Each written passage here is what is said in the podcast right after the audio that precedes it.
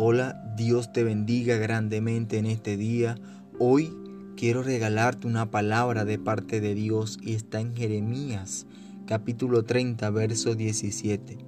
Y dice, pero yo te restauraré y sanaré tus heridas, afirma el Señor. ¿Sabes? Aun cuando todos se hayan olvidado de ti, cuando te menosprecien, cuando sientas que no tienes importancia.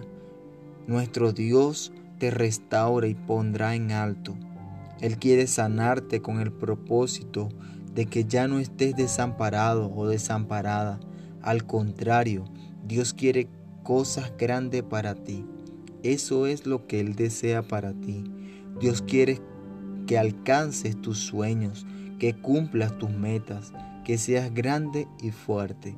Jeremías capítulo 15, verso del 20 al 21 nos dice, haré que seas para este pueblo como invencible, muro de bronce.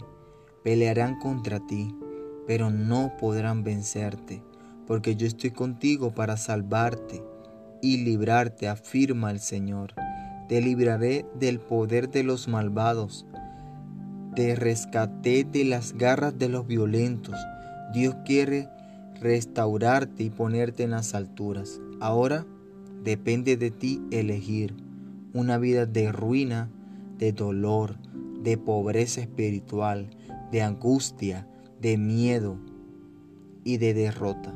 O prefieres ser restaurado para vivir en poder, en victoria, en salvación y en autoridad para cumplir tus sueños. Mi recomendación es que elijas la restauración que viene de Dios. Porque déjame decirte que cuando elegimos la restauración que viene de Dios es cuando nuestra vida cambia. Es cuando Dios empieza a trabajar en nosotros. Porque su palabra dice, las cosas viejas pasaron. He aquí todas son hechas nuevas.